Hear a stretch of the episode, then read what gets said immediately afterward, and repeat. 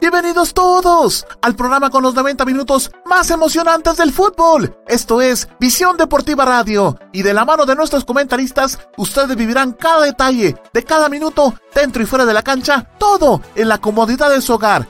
Arnold Rivera, Osvaldo Valdés, Gerardo Álvarez, Juan Pablo Santizo, José González y Heidi Mazariegos le harán vibrar con la pasión del fútbol a partir de este momento. ¡Comenzamos!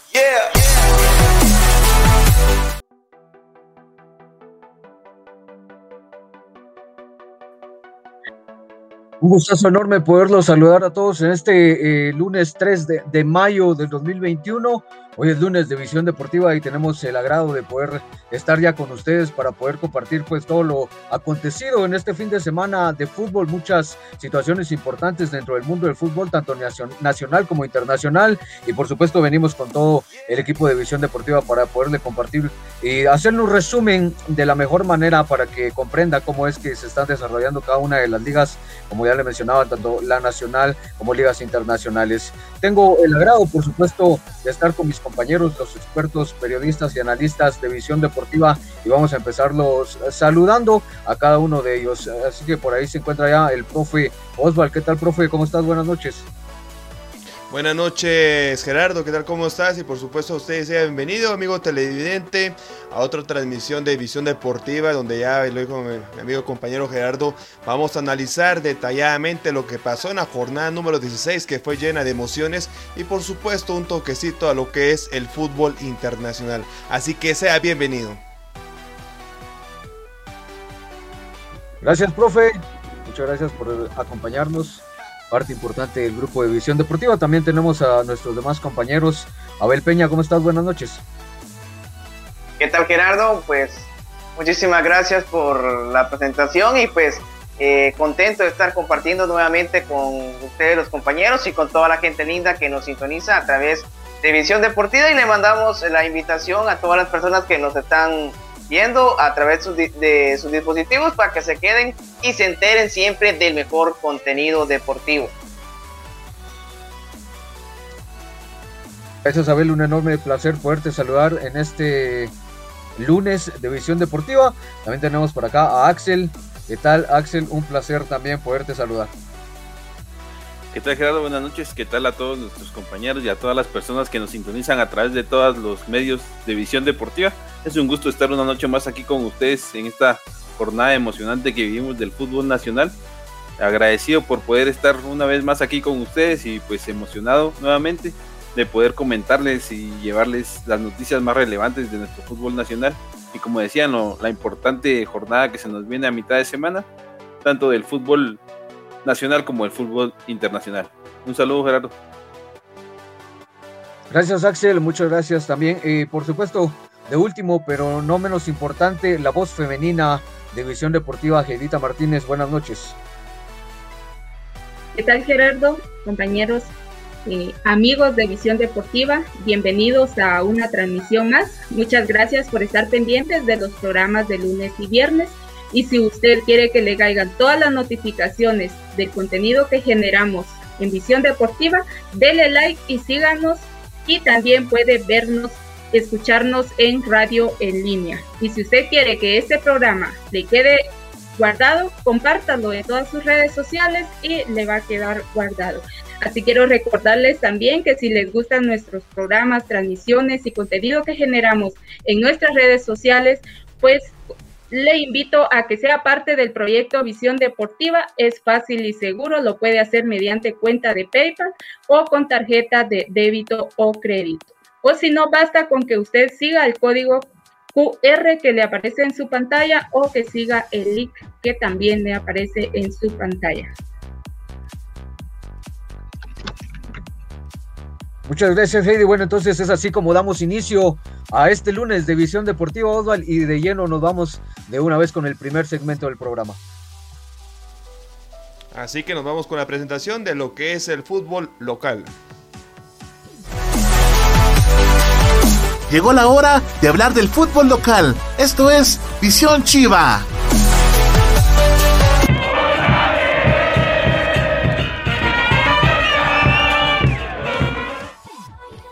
Bueno, vamos a hablar directamente del partido que tuvo Xerajú Mario Camposeco el día de ayer, cuando en el estadio Mario Camposeco se enfrentó al conjunto Escarlata de Municipal. Y por supuesto, usted pudo ver todas esas emociones totalmente en vivo en nuestras redes sociales. Iniciamos directamente con la elección que mandó el profesor Marco Antonio Morales a la cancha, donde ingresó David Monsalve, en la parte defensiva Salvador Estrada junto a Héctor Moreira, en la parte derecha Javier Zurdo González, en la parte izquierda José Castañeda como contención Minor de León, el jugador creativo para este encuentro el chino Dir Flores, el volante de por la parte izquierda, Alexander Larín. El volante de, por la parte derecha también de Pablo Minorance. Y para dejar en los dos delanteros, eh, Wilber El Bote Pérez acompañado de Leo Bahía. Con este 11 inició en el encuentro que fue a las 11 de la mañana. Y por supuesto, vamos directamente con las acciones que se vivieron de este gran partido. La, jornada de 6 para recalcarles amigos eh, televidentes y por supuesto vamos a analizar poco a poco estas grandes jugadas. Bueno, al final eh, todo esto inició eh, con un equipo nuevamente que veíamos jornadas atrás totalmente descomunicado, totalmente desorganizado en la parte del fondo. Y resultado de esto que en los primeros minutos llegó el extranjero Gustavo Britos, un delantero que pues poco apareció con el conjunto Escarlata y la tarde o precisamente la, mañana del día de ayer fue, fue su partido porque en esta descolgada por toda la parte izquierda dejó a defensores, dejó en el camino a lo que son aquí a la, parte de, lo que es la parte defensiva de Xerajú Mario Camposeco y también al guardameta David Monsalve que nuevamente eh, demostró esas falencias que nos ha costado resultados, nos ha costado puntos importantísimos en lo que es el transcurrir de los juegos. Hablamos del equipo cuando se enfrentó el equipo de Guastatoya, también contra el equipo de Sanarate cuando se iba perdiendo 1-0 y ahora en este encuentro también inició perdiendo 1-0 contra Conjunto Escarlata, un encuentro que tenía que ganarse desde el minuto 1.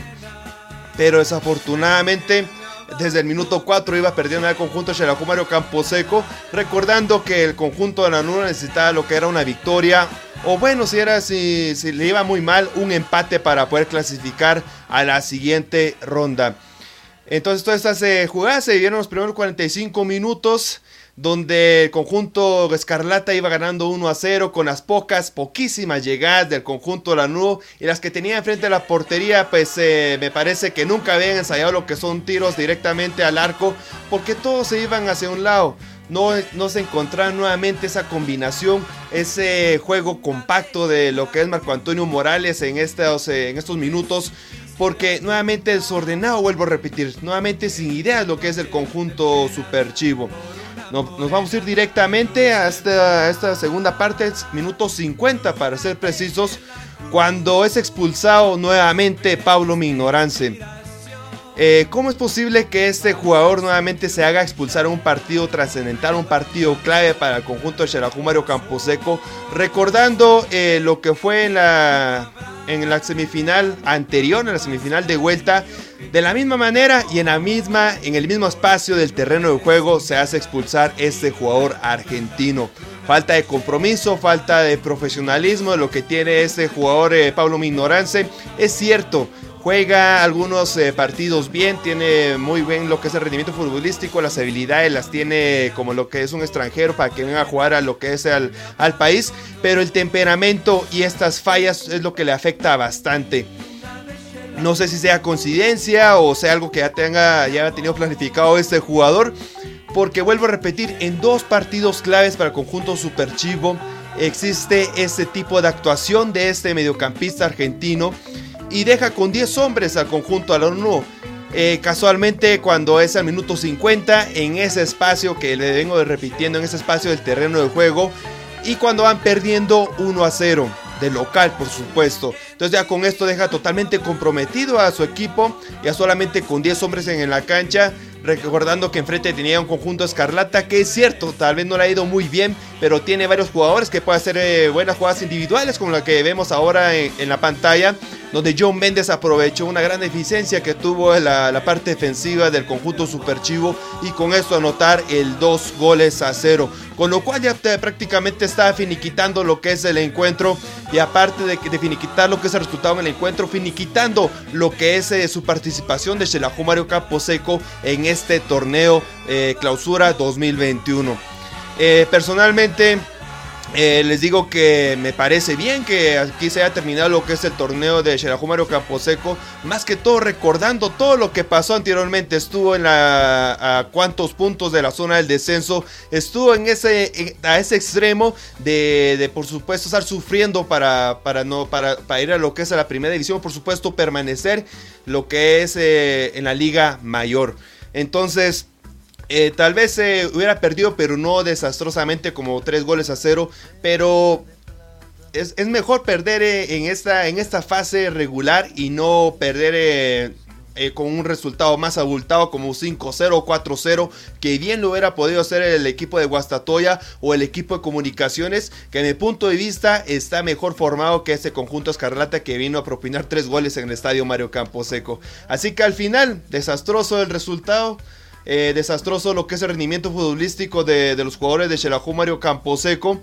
Y con lo cual, vuelvo a repetir, se acaba el torneo para el conjunto Lanudo en este clausura 2021. Ya por último, solamente ahí para, ya, que te va a pedir el comentario Gerardo, el día de hoy pues ya se oficializó eh, lo que es la continuidad del director técnico Marco Antonio Morales para lo que es esta temporada 2021-2022 ya esta segunda etapa que estuvo al mando como eh, técnico interino. Hay que recordar que en la primera temporada, pues estuvo, o en el primer torneo, estuvo como interino luego de la salida de Walter Claverí. Y en esta segunda oportunidad, pues eh, tuvo la, oportunidad de ser como interino de Gustavo Macheín. Ahora es oficialmente como director técnico en esta temporada 2021-2022. Los números de esta segunda etapa fueron lo que son eh, ocho juegos, la mitad de la fase regular. De los ocho juegos, tuvo lo que son dos victorias, cinco empates y esta lamentable derrota de tres goles a cero.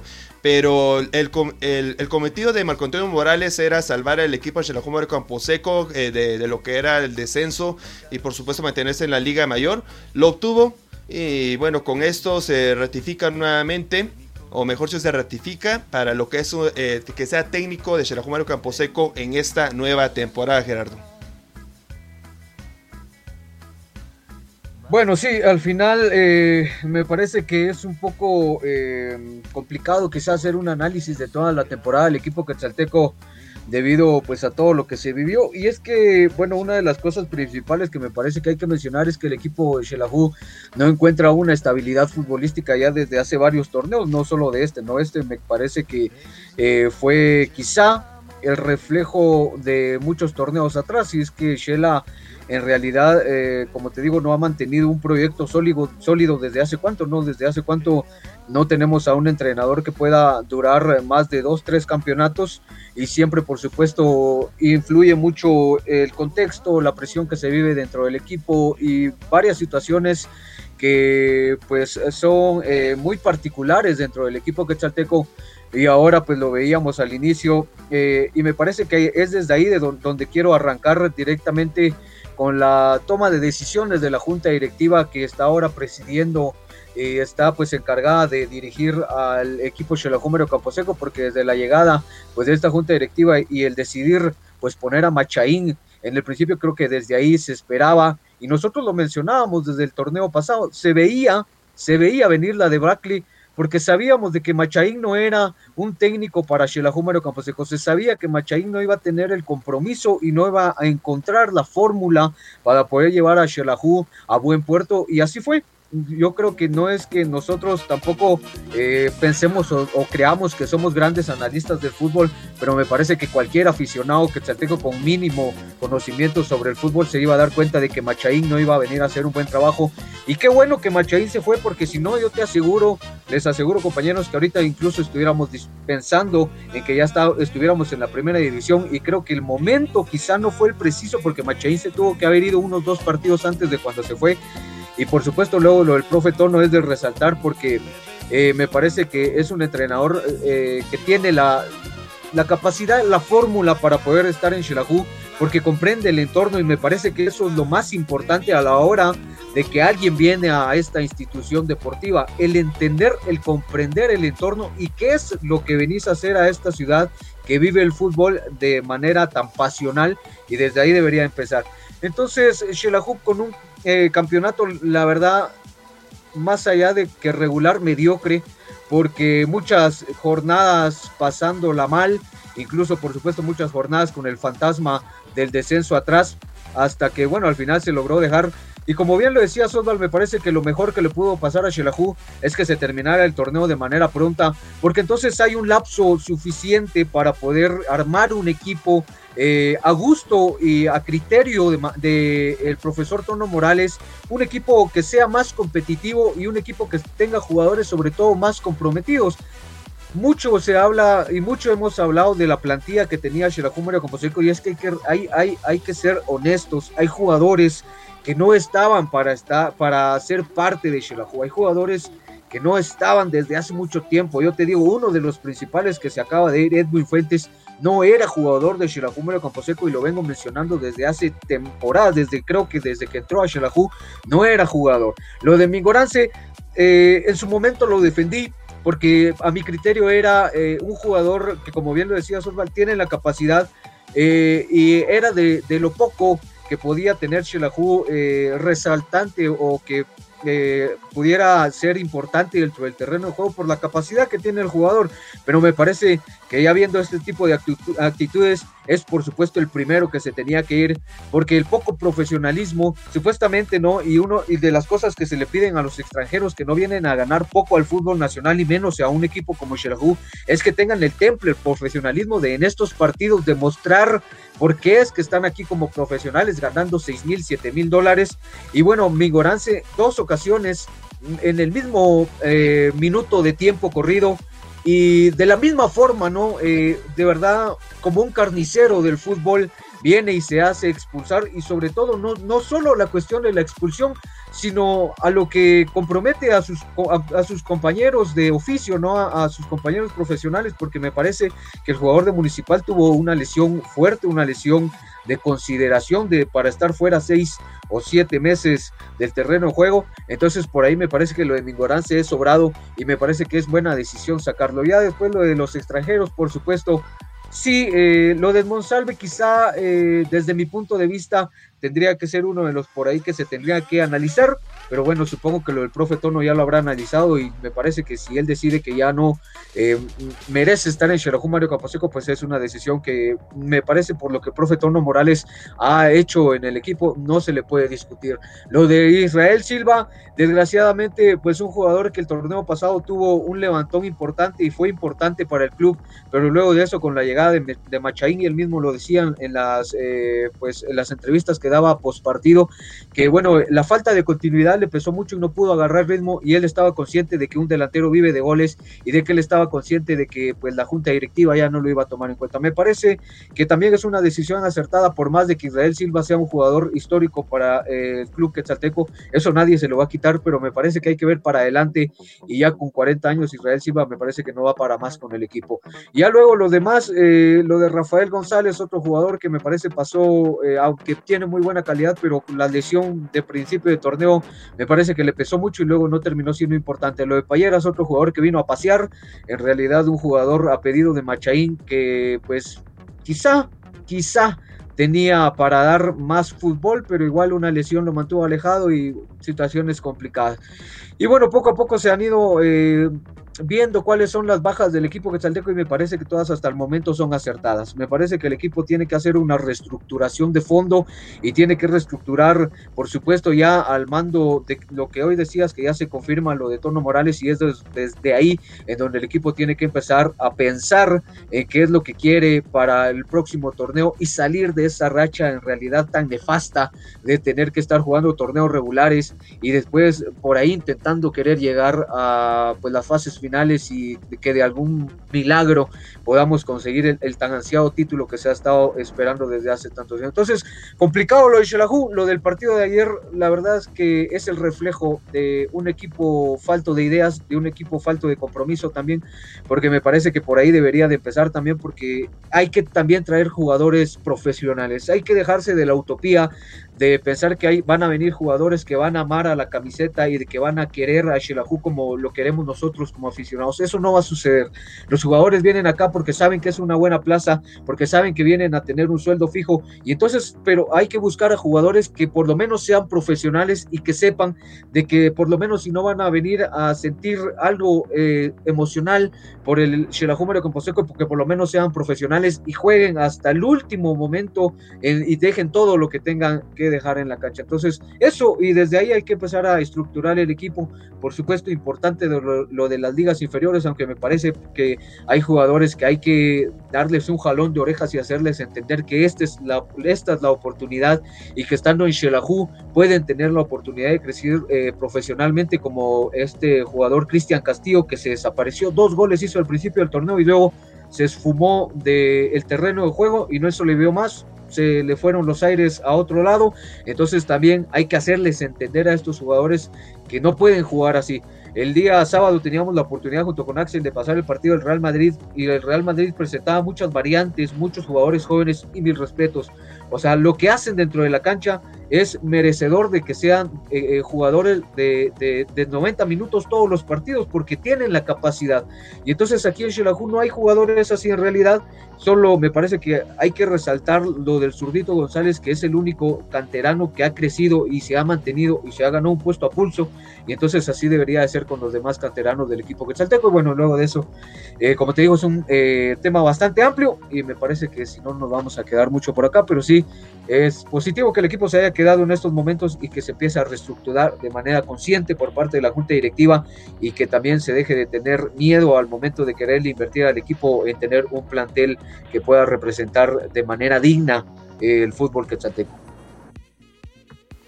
Sí, lo que necesita la reestructuración, como bien estás diciendo Gerardo, y también añadiendo a los jugadores que se van, hay que recordar que Héctor Morera junto a Neris y Fuentes solamente estaban a préstamo, los cinco meses pues ya, ya, ya caducaron, y con lo cual pues se pueden retornar el conjunto Escarlata. Y pues todos los jugadores que está diciendo, también se incluye Juan Yash, también está evaluando lo que es el rendimiento, eh, junto a Fuentes y Paeras, que ya lo mencionaste, y sí, son de los jugadores que pues las lesiones y lo que fue el bajo rendimiento futbolístico que tuvieron los partidos, pues también sería otro de las opciones que también se retiren del cuadro super chivo.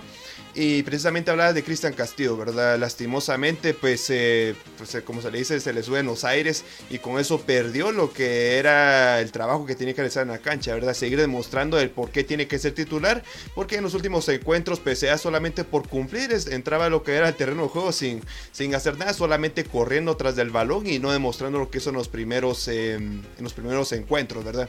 Pero esperemos que ya todo esto ya vaya a cambiar para lo que es de cara al, próximo, próximo torneo y empieza de buena manera, ¿verdad? Ahí, por supuesto, darle continuidad a lo que es Marco Antonio Morales y también esperemos que le den la oportunidad a él para que pueda armar su propio equipo, no que por gustos de algunos eh, directivos vayan ahí a integrar lo que son jugadores que no sean afines a las ideas de Marco Antonio Morales y desde ahí pueden eh, eh, empieza a fallar nuevamente lo que es la estructura del conjunto a la nuevo. Pero esperemos que le den esa libertad y ya del día mañana para, bueno, del día mañana y durante esta semana, usted, usted amigo televidente va a tener todas las noticias importantes en relación a lo que es el conjunto Lanudo. Así que esté pendiente. Ya con esto hoy vamos a seguir lo que es la, jornada número 6 del campeonato de la Liga Nacional. Pero por supuesto, eh, vamos a ir con lo que es el segmento de, de Visión Chiva.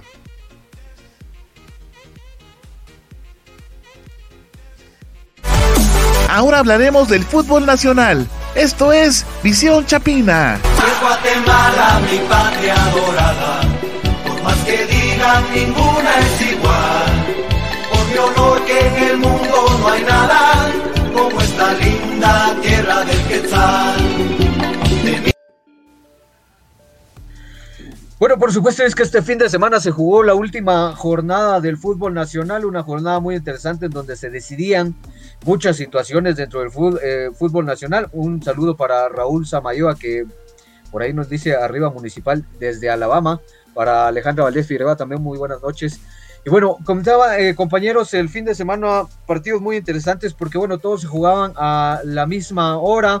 A las 11 de la mañana empezaban todos los encuentros deportivos en todas las eh, canchas del fútbol nacional que están dentro de la Liga Mayor. Eh, en realidad me parece una muy buena decisión esta, esta de poner esta última jornada al mismo horario porque en realidad se vive de una manera diferente.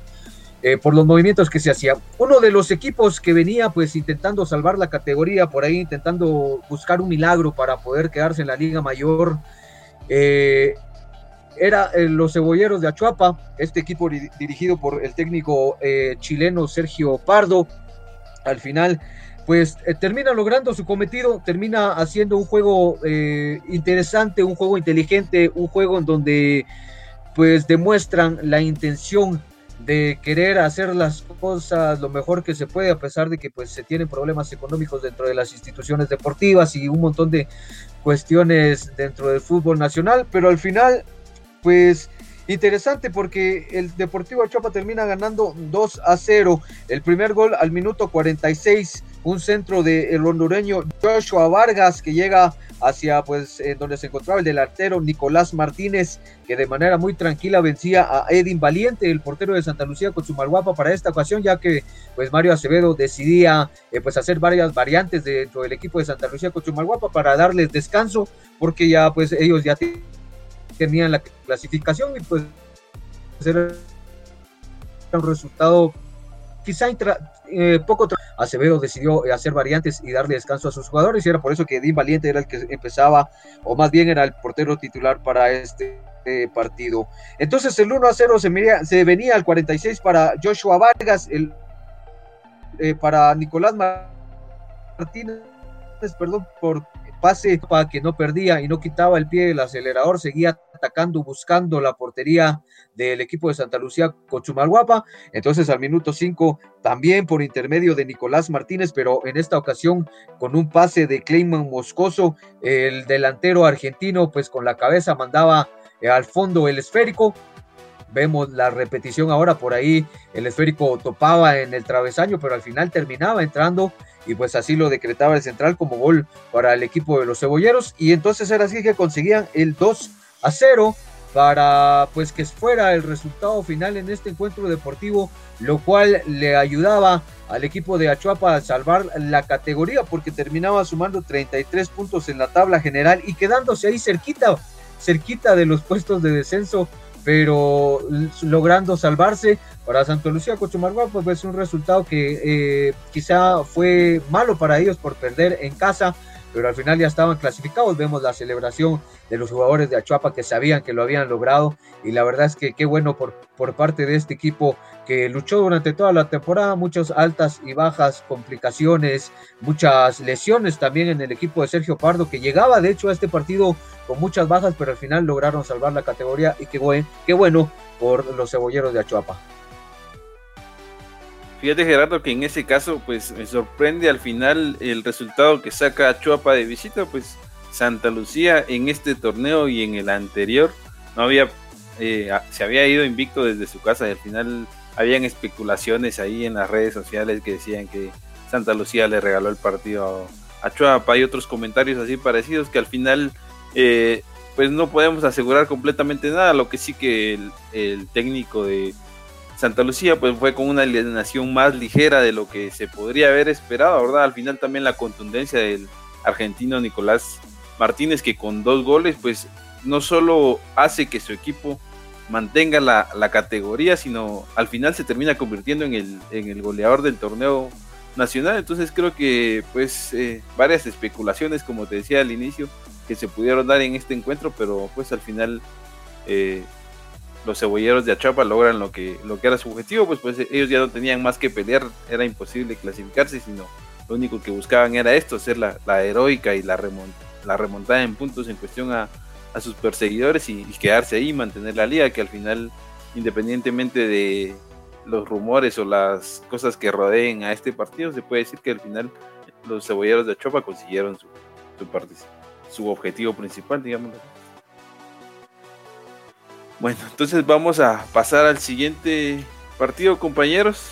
Vamos a hablar un poquito del que se vivió, como decíamos al inicio de la transmisión, de, un, una misma jornada a la misma hora, solo que en este caso en el Estadio Municipal del Morón, el cuadro de los peces Vela recibía la visita del actual campeón del torneo, el equipo de Guastatoya.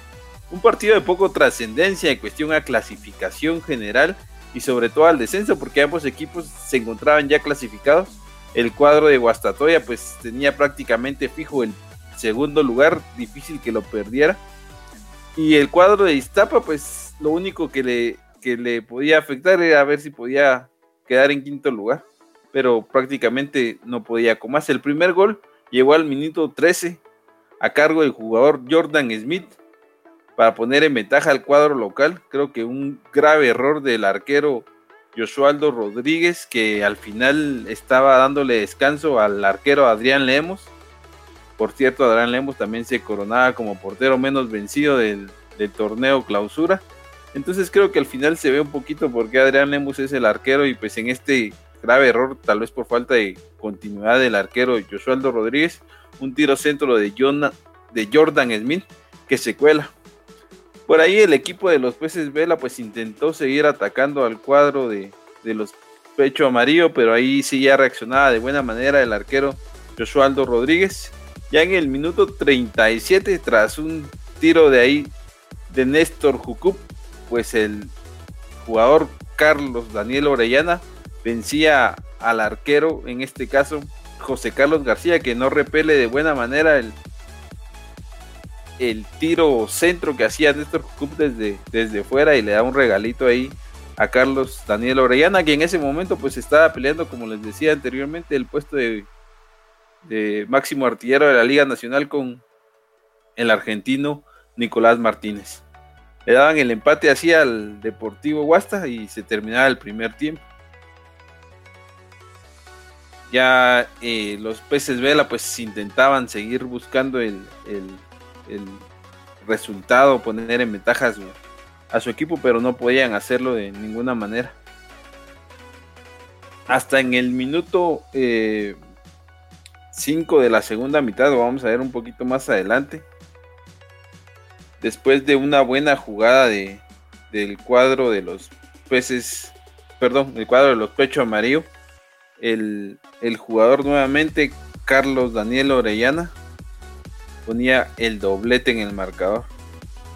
Eh, importante la, actuación de, del equipo pecho amarillo, que al final no se va a regalar, digámoslo así, a pesar de que ya tenía asegurado eh, la clasificación.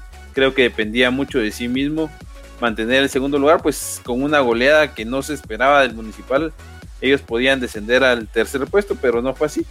Entonces, como les comentaba, después de una jugada colectiva de del, del pecho a y luego de un error garrafal completamente del arquero José Carlos García, difícil ver a este jugador pues eh, nosotros ya lo habíamos visto varias veces en actuaciones con el equipo de Xelajú y nunca se le había visto una desconcentración de esta manera. Difícil porque al final esos, este tipo de actuaciones pesan en decisiones, más en, un tipo de, de errores como el que vemos acá.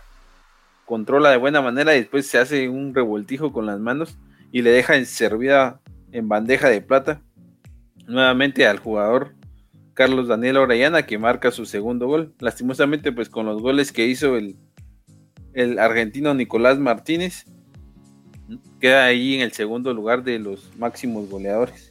El equipo pues de los peces Vela intentó, intentó y el arquero eh, Josualdo Rodríguez logró mantener su, su, portería en uno y parecía que todo iba a terminar de, de esa manera porque no se veía por dónde. Al final el equipo de los Peces Vela con más corazón que con buenas ideas atacaba la portería de los pechos amarillos, pero no fue así. Y como les comentaba, parecía que el partido iba a finalizar así, pero en el minuto 90 apareció el delantero Camiani Félix para meter eh, un, un gol de cabeza. Ahorita en, algunos momentos vamos a ver la jugada. Buen, buen centro de, y buena jugada colectiva. Y más aún, Camiani que estando ahí con el gran olfato goleador que tenemos. Al final eh, termina de esta manera el encuentro. Complicada la situación para estos equipos en cuestión de el empate, pero al final logran sus, cometidos. Como les decía, era un partido ya casi intrascendente para ver la clasificación. simplemente era un partido más de trámite, pensaba yo. Sí, efectivamente era un partido más de protocolo. Ya los equipos ya tenían asegurado su lugar en la tabla fue un duelo de arqueros, eh, muchos errores de, ah, de, parte de las ambas, de ambas escuadras.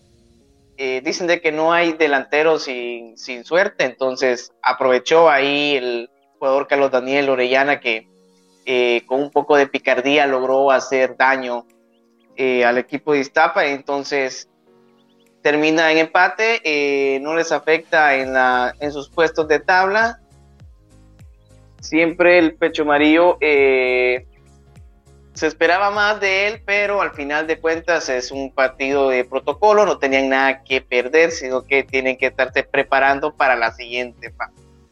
Y otro partido que fue eh, también de protocolo, también se jugó por, por, por, la última jornada, fue el de Comunicaciones versus Cobán. Y es que el equipo Albo recibió al Cobán Imperial en el Doroteo con eh, siempre con los cambios en sus planteles, el técnico Tapía siempre haciendo sus modificaciones, pero en estas circunstancias se entiende ya que el, equipo Albo estaba ya en primer lugar y pues Cobán ya estaba en quinto lugar, los dos no corrían ningún riesgo de, de bajar, un, comunicaciones ya, ya super líder desde antes, desde antes de dos jornadas, entonces y el equipo de Cobán pues no tenía nada que perder igual, pues por eso fue un partido muy regular, no hubieron tantas ocasiones de peligro, no hubieron tantas jugadas, eh, fue un juego muy tranquilo hasta la segunda parte que gracias a los cambios que hace el técnico de Tapía es que le da otra cara al partido. Estábamos eh, viendo las jugadas nuevamente Gracias a los cambios que hace Tapia, eh, le da otra cara al partido. El equipo del conjunto de comunicaciones, pues ya se para, se para de una mejor manera en el campo. El equipo de Cobán, pues de igual manera, eh, le siguió el juego. Entonces, solamente eh, los dos se mejoraron su, calidad de juego ya en los últimos minutos. Si no me equivoco, ahí veremos en, unos, en unos instantes estaremos viendo el gol de comunicaciones que de igual que proviene de una pérdida de, pelota por parte de, del equipo de Cobán, entonces en el 2 contra 1 gana, la, gana el balón el Moyo Contreras y habilita a Mezcano que le pega con un derechazo a la esquina derecha del arquero, entonces fue un golazo y en breves instantes también veremos la ocasión del empate de parte del equipo de, de Cobán Imperial, pues al minuto 88 fue el que marcan el penal y lo anotó Yanderson Pereira, el, el, ex municipal anota al minuto 88 y pues fue otro penal al último minuto, igual que el partido que, que estará más adelante, pero también empata no se complica nada, no cambia nada, es un juego más, entonces esperamos de que el equipo de comunicaciones se prepare muy bien para la siguiente fase. Así que al final, pues como bien dice Sabelito, un partido solamente de protocolo, solamente por cumplir lo que fueron eh, el reglamento de la Liga Nacional en la jornada número 16, porque al final ya ambas escuadras están totalmente clasificadas para la siguiente ronda. En lo que es el, el, equipo de Coan Imperial se necesitaba saber en qué posición iba a clasificar, porque como sabemos, Comunicaciones había ganado esta fase de clasificación desde hace dos jornadas. Precisamente de Coan Imperial, el equipo dirigido por el argentino Ernesto Corti, lleva lo que son, bueno, lleva lo que son siete partidos sin conocer lo que es una sola victoria.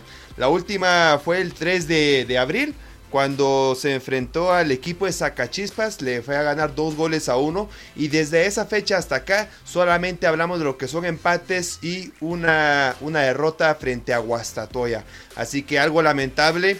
Eh, esto en la siguiente ronda, pues le puede pesar bastante al equipo de Cobán Imperial porque se viene esta fase de eliminación donde por supuesto tiene que ganar obligatoriamente por lo menos lo que es un encuentro. A ver qué tal, cómo le va a los príncipes azules que clasificaron sí, pero todavía no convence a lo que es la, la afición de los príncipes azules. Ya con esto nos vamos rápidamente al último encuentro de la jornada donde se estaba viendo, se necesitaba saber más que todo quién era el de estos dos equipos que iba a descender. Estoy hablando del gran encuentro ante Guatemala contra el conjunto de Zacachispas. Déjenme contarles que este partido se jugó también a las 11 de la mañana en el Estadio Pensativo. Eh, se, se va lo que era mucho morbo para este, para este partido porque ambos equipos llegaban con las mismas oportunidades de poder quedarse en la Liga Mayor o también de poder descender a la Primera División. Aparte de esto, pues eh, fue el partido que finalizó con más polémica que todos los encuentros que analizamos, me imagino, y iniciaba con un penal a favor del conjunto de la S, donde derribaban en la que era en la 1650 al, eh, al, ecuatoriano eh, Diego Ávila y llegaba Leandro Rodríguez, este jugador argentino con 32 en la espalda, pero lastimosamente falla una oportunidad de oro para el conjunto de la S, para el mutero de Chiquimula. Y con lo cual, por supuesto, se fue al abordaje el equipo antiguo Guatemala, pero no pudo hacerle ningún daño por las buenas actuaciones de la, de la parte defensiva de, de Zacachispas y por supuesto eh, por, la, por la falta, por la falencia del olfato goleador de Antigua Guatemala.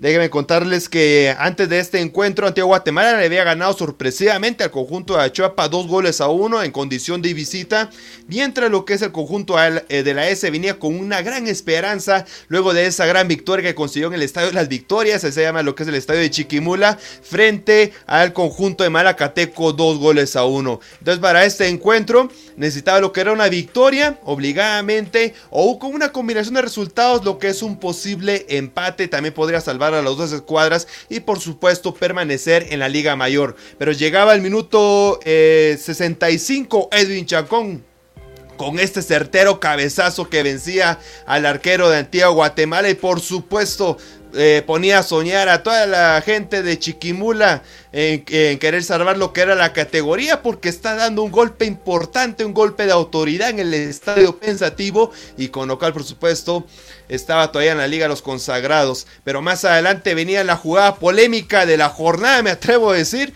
en este penal donde el colombiano Deiner Padilla eh, quiso llevarse el esférico por toda la banda derecha y se barre su compatriota Jesús Lozano, donde Walter López precisamente eh, dice que es un penal y eso es minuto 87. Polémico porque vemos en pantalla, eh, a mi punto de vista no fue penal, este jugador colombiano de ese jugador de Antigua Guatemala se, tiró un clavado prácticamente, se tiró un clavado y bien se ven lo que son las escenas. Más adelante vas a ponerlo un poquito más detenido sobre esta jugada, compañeros. Pero con esto fue un penal y con lo cual es la salvación directa de Antigua Guatemala. Minuto 87 llegó el mexicano Genaro Castillo, este jugador mexicano que llegó prácticamente a mitad de, temporada junto con su compañero. Pero por supuesto, el que más más regular fue en el campeonato fue este jugador Genaro Castillo, con el cual anota el gol del empate y por supuesto el gol de la salvación para el equipo colonial en este clausura 2021. Así que nos vamos directamente con la jugada polémica, compañeros, para que me estén ayudando o para que me ayuden más que todo para descifrar finalmente si fue penal o no sobre este jugador eh, Deiner Padilla. Vamos a tenerlo en, en momentos en pantalla. Tenemos ahí la secuencia de cómo fue esta jugada.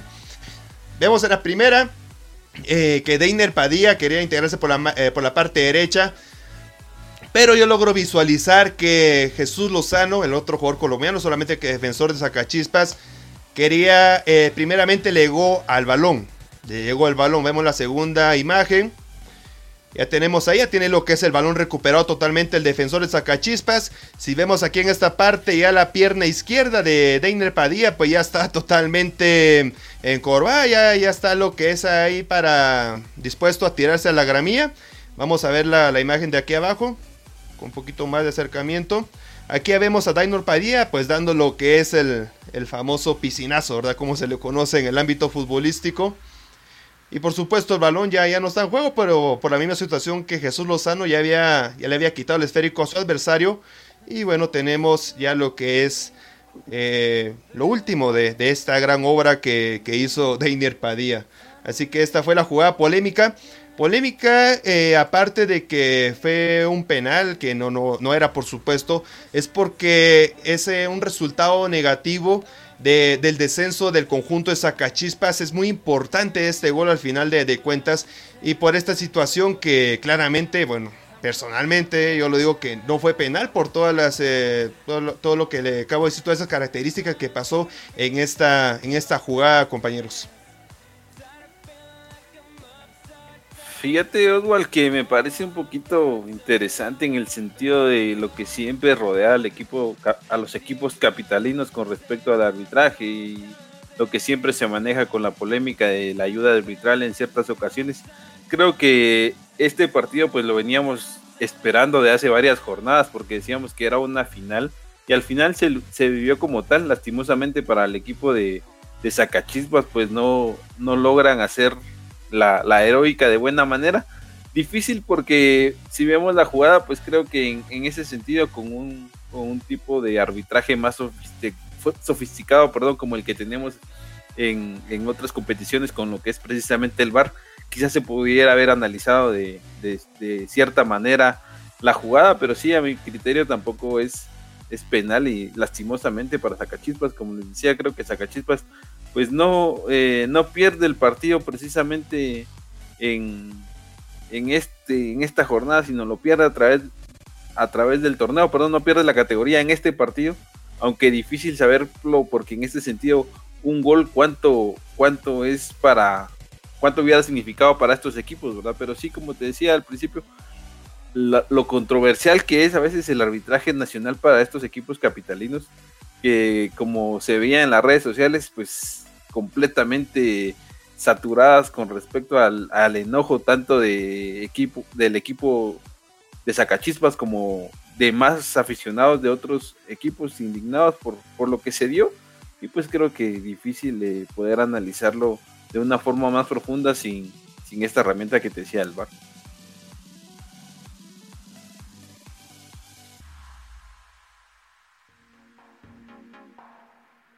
Tu micrófono, Abel. Tu micrófono, Abel.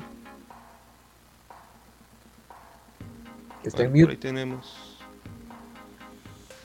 Tenemos problemas técnicos. Eh, bueno, mientras soluciona ahí nuestro compañero Gerardo, eh, ¿cómo viste esta jugada? Pues fíjate que como lo menciona Axel, es que es bien complicado, ¿no? Eh, si no hay alguna otra herramienta más específica para poderlo analizar, me parece que es bien complicado.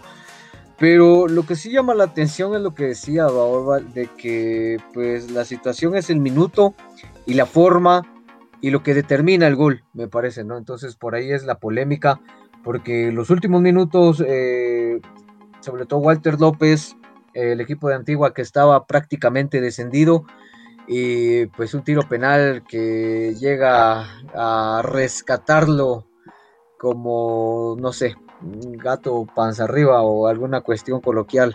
Entonces esa, es la complicación, ¿no? Al final un equipo de Sacachispas que me parece hizo méritos dentro del partido para poderse quedar, pero eh, me parece que sí, entonces por eso es la más eh, que todo la, la polémica de la jugada, porque después analizarla sí es un poco compleja, pero si me tuviera que decantar eh, hacia algún lado de manera estricta, me parece que no era pena.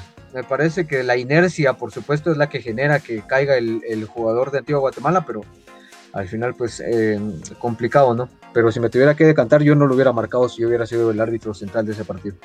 Ahora sí, vamos con vos, Abel. Muchísimas gracias. Eh, yo creo que concuerdo con ustedes, no, no, para nosotros no fue penal, pero eh, así como lo mencionaba el compañero, el árbitro marca por inercia esa jugada. No, eh, no pienso que es, fue un amaño, un partido arreglado, aunque los equipos capitalinos tienen una mala fama, pero eh, el equipo de Zacachispas tuvo, eh, de primero tuvo una, un penal que no aprovecharon y si ellos no hubieran eh, desaprovechado esa oportunidad no llegaría a haber esta polémica, me parece. Y creo que el, es, el árbitro pues, que pitó ese, este encuentro es muy polémico, ¿no? Tanto nacional como internacional y pues fue un error, la verdad. Y como reporteros deportistas tenemos también el derecho de decir siempre la verdad y nuestra opinión y pues eh, fue un gol que le hizo daño a, a, un equipo y lo termina descendiendo a, primera división, un error muy garrafal, la verdad, pero eh, como lo había mencionado antes, el equipo de Zacachispas tuvo la oportunidad también de, de darle otra cara al partido, pero la desaprovechas y después eh, no puede juzgar al árbitro eh, solo por así, por decirle no era penal, no era, tuvieron la oportunidad para hacerlo, pero eh, sí concuerdo con ustedes, no era penal. Como les comentaba al, principio, creo que al final Zacachispas no pierde la categoría con, con este partido, sino lo pierde con, con partidos importantes, eh, perdiendo de local en su casa, ¿verdad? Entonces, al final la polémica va a estar ahí, la, creo que la seguiremos analizando. Pero vamos a seguir avanzando con el último partido de, esta jornada. Que es el cuadro de Sanarate en su visita al estadio de Malacateco, el cuadro de los toros, después de terminar al fin sus asuntos pendientes de, de remodelación en su estadio. Por fin en la última jornada pudieron recibir en el estadio de Santa Lucía al cuadro de la máquina celeste eh, aparte de que podemos decir que el estadio de Santa Lucía quedan unas bonitas condiciones para lo que es el desarrollo del fútbol. Eh, pocas canchas en nuestra Liga Nacional tienen eh, el tipo y la calidad de este, de este césped artificial, creo yo, pero importante para el desarrollo de nuestro fútbol nacional. Al fin de tanto, Sanarate buscaba un resultado que les permitiera mantener la categoría, buscaban la heroica y una ganancia importante ante el cuadro de los toros, mientras que el Deportivo Malacateco simplemente pretendía una clasificación, ellos estaban alejados de, cualquier tipo de, de descenso, pero estaban ahí en la, en la novena posición.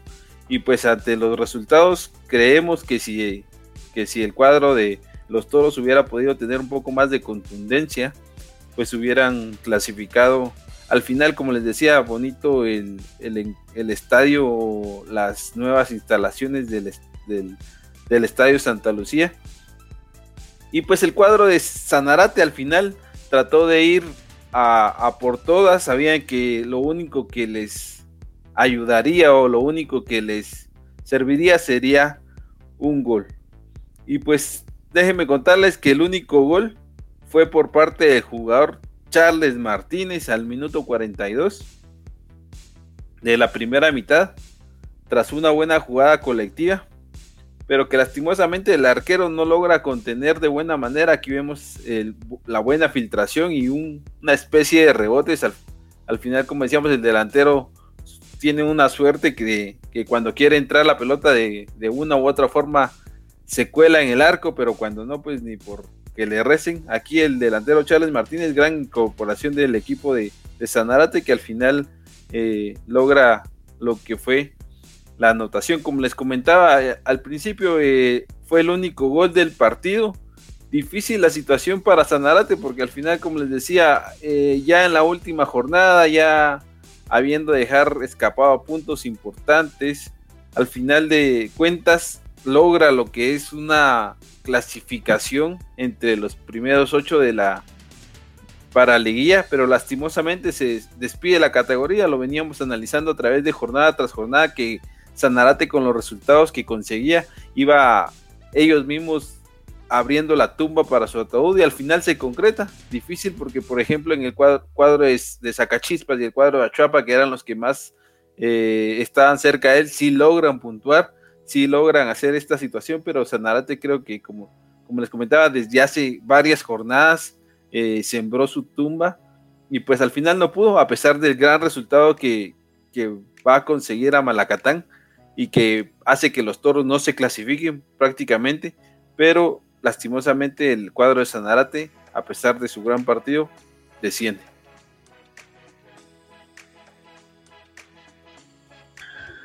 Sí, por supuesto, creo que vamos a estar todos eh, de acuerdo en que, bueno, fue Sanarate, el propio equipo, el que no pudo hacer las cosas de mejor manera cuando se le dio la oportunidad. Y sí, eh, lo mencionaba Osvaldo en los programas pasados, poco a poco le iba poniendo clavos a su ataúd. Y como lo mencionaba Axel también, él fue el mismo que fue incluso haciendo el, hoyo para, para eh, su propia tumba, ¿no? Y lastimosamente que las cosas sucedan así, lo que sí es muy irónico es que, bueno, las decisiones de la Liga Nacional eh, no me parecen acertadas, comprensibles, porque no sé cómo lo vean ustedes, compañeros, pero como dos equipos que ya están en primera división todavía pueden luchar para ser campeones del torneo nacional, no me parece que eso solo sucede eh, por estas latitudes del fútbol, decisiones realmente eh, muy polémicas, ¿no? Pero bueno, al final a Sanarate no le alcanza, se va para la primera división, pero tiene todavía la oportunidad de luchar dependerá mucho del equipo de Sanarate y también la disposición de los jugadores, ¿no? Porque eh, solo imagínate o, imagínense ustedes qué pasaría si un Sanarate, un Sacachispas logra ser campeón y luego de ser campeón tiene que descender eh, a la primera división, me parece es algo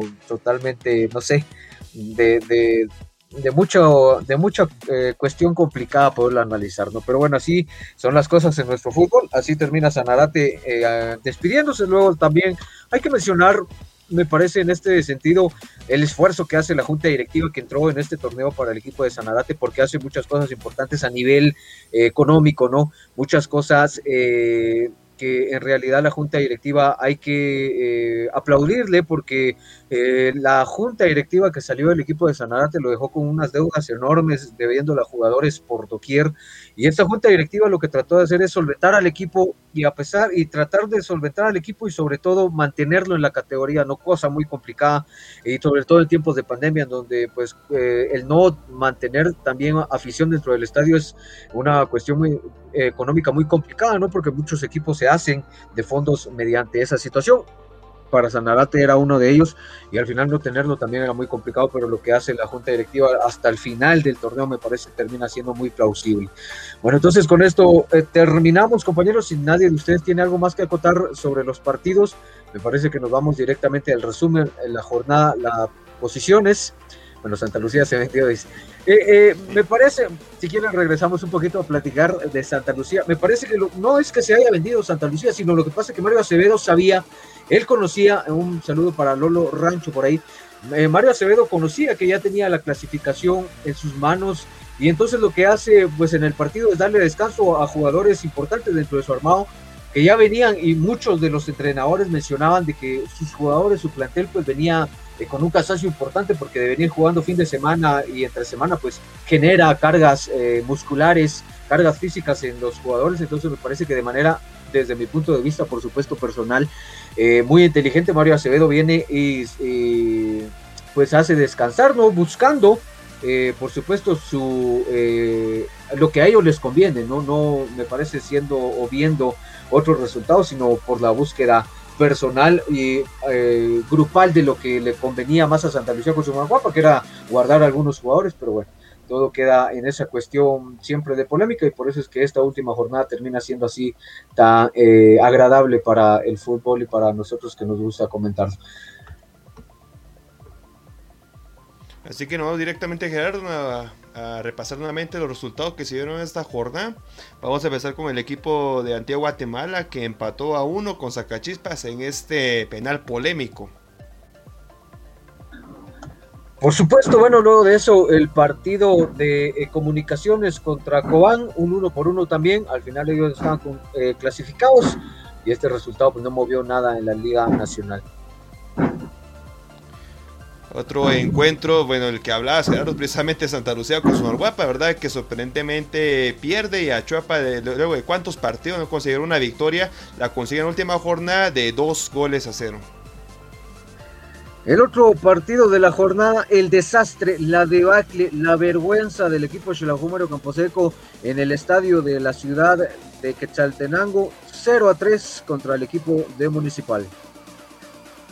El partido que solamente era de trámite porque no se peleaba nada prácticamente. Iztapa empató a 2 contra el Monarca Guastatoya. Y la despedida de Sanarate, la Liga Mayor del Fútbol Guatemalteco, perdiendo, o más bien ganando, irónico, ganando en el Estadio Santa Lucía el, con su nueva gramía artificial, ganándole a Malacateco 1 por 0.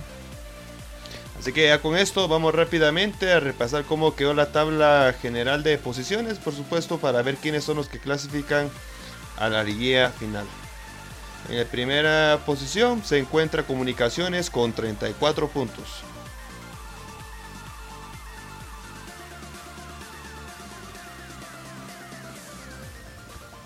En segundo puesto encontramos al equipo de Guastatoya con 28 puntos.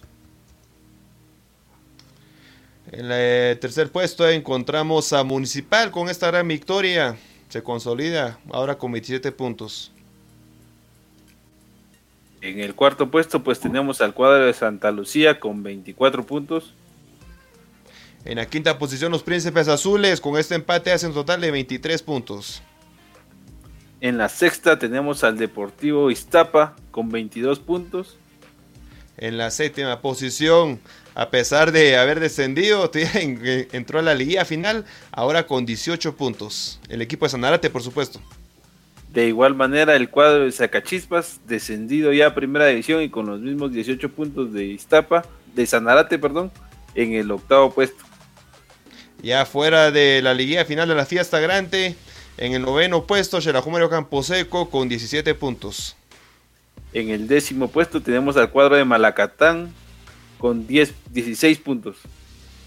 En la onceava posición, los cebolleros de Achuapa con 14 puntos.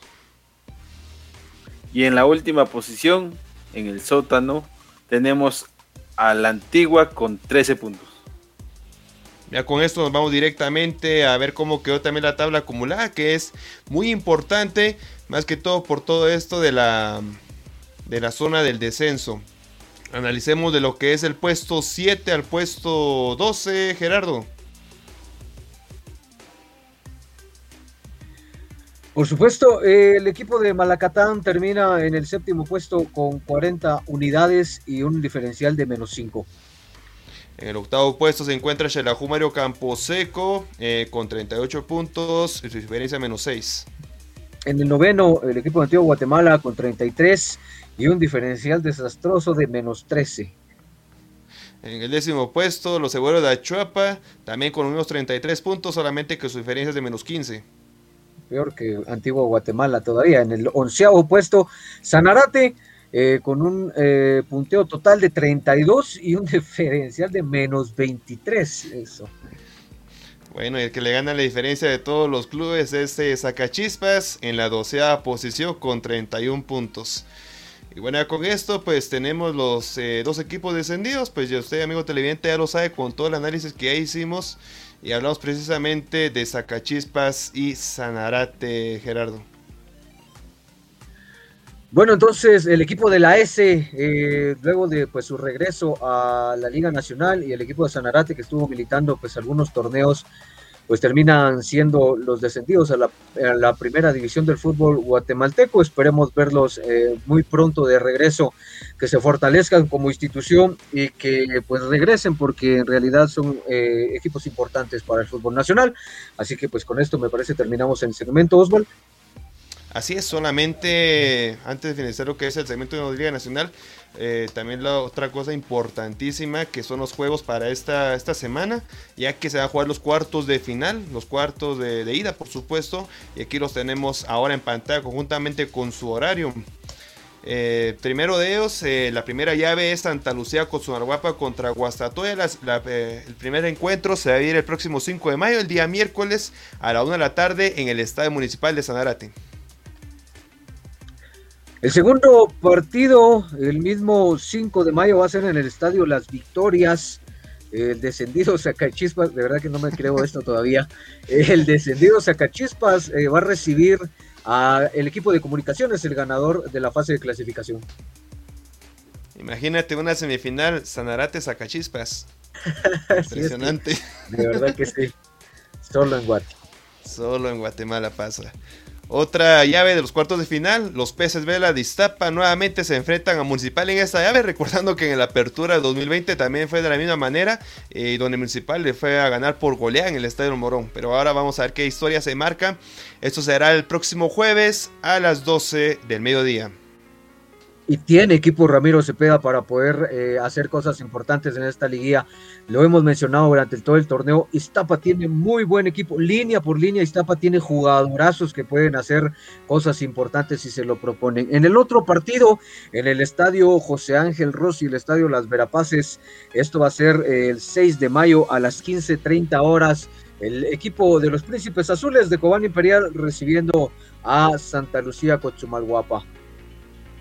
Así es. Así que ya lo sabe, amigo televidente, todos estos encuentros vamos, usted va a tener lo que es el análisis, va a tener lo que son las imágenes el próximo viernes para, por supuesto, ya ver quiénes ya tienen lo que es un pie, lo que es en la próxima fase de semifinales y, por supuesto, analizar también lo que es la previa de los partidos de vuelta. Bueno, ahora sí, amigos, si no tienen algún otro comentario más respecto a esta, esta fase de cuartos de final del torneo Clausura 2021. Nos vamos a la pausa. Solo antes, Oswald, eh, recordarles a nuestros amigos que el partido entre Zacachispas y Comunicaciones eh, lo vamos a tener en completamente directo a través de nuestros diferentes eh, tipos de redes sociales. Entonces, para que estén atentos ahí, el próximo miércoles a las 7 de la noche estén con nosotros en la transmisión del encuentro entre Zacachispas y Comunicaciones.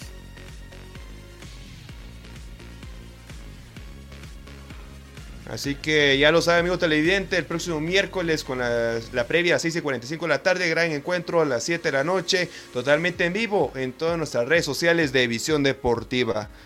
Ya con esto, pues nos vamos con una información importante con nuestra compañera Heidi.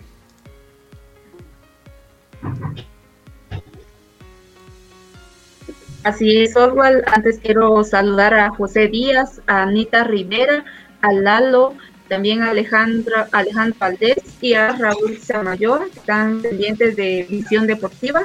Recuerden compartir esta transmisión. Y así quiero recordarles si usted está padeciendo de colesterol, colesterol ácido úrico, triglicéridos, helicobacter pylori e hígado graso, la naturópata Judith Méndez le atiende amablemente en primera calle y cuarta avenida de la zona 1 de San Juan Mostuncalco.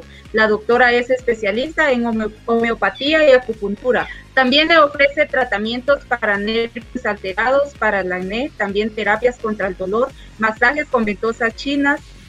Puede hacer sus citas a los teléfonos 44 60 95 69 y 43 38 76 03.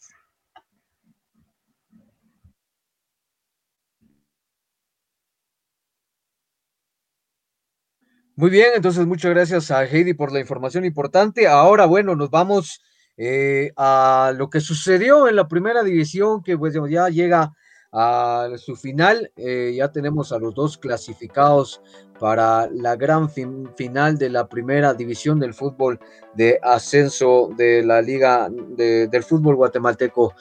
Entonces, eh, bueno, teníamos el primer partido, el equipo de comunicaciones que recibía en el Estadio Cementos Progreso a la Nueva Concepción, un partido, bueno, en el primer partido pues todavía quedado, eh, o más bien el equipo de comunicaciones había remontado un marcador en el Estadio de la Nueva Concepción, con lo cual pues iba con un resultado bastante complejo, el equipo de la Nueva Concepción intentando llegar 3 a 2 había sido el resultado eh, para el equipo de comunicaciones en favor eh, en el estadio, en el primer partido, en el partido de ida.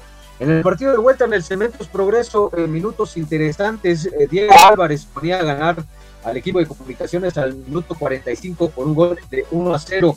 Luego pues eh, eh, terminaban los primeros 45 minutos del encuentro. Importante porque el equipo de la Nueva Concepción tuvo un resultado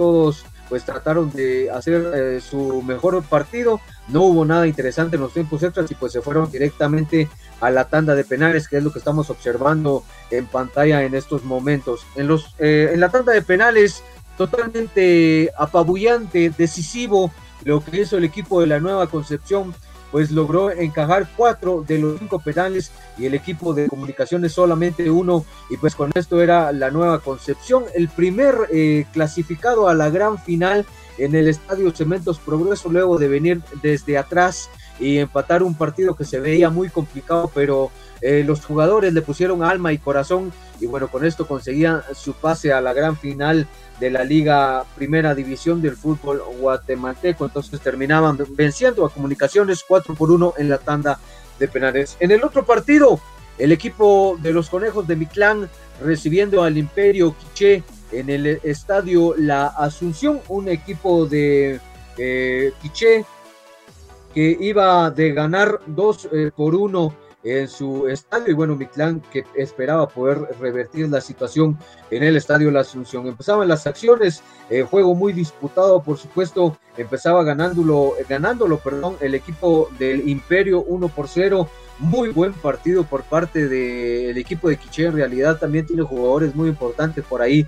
El quechateco Julio Estacuy es el que mantiene la banda de capitán y es un referente dentro del terreno de juego para el Imperio. Luego de eso, pues el equipo de eh, Mictlán, pues buscando revertir la situación, buscando, intentando pues llegar y conseguir su pase a la gran final y con eso pues obtener un boleto o medio boleto más bien para regresar a la Liga Nacional, pues buscaba el empate y lo conseguía por intermedio de el jugador, déjenme les comento quién fue el jugador, por aquí lo tengo apuntado.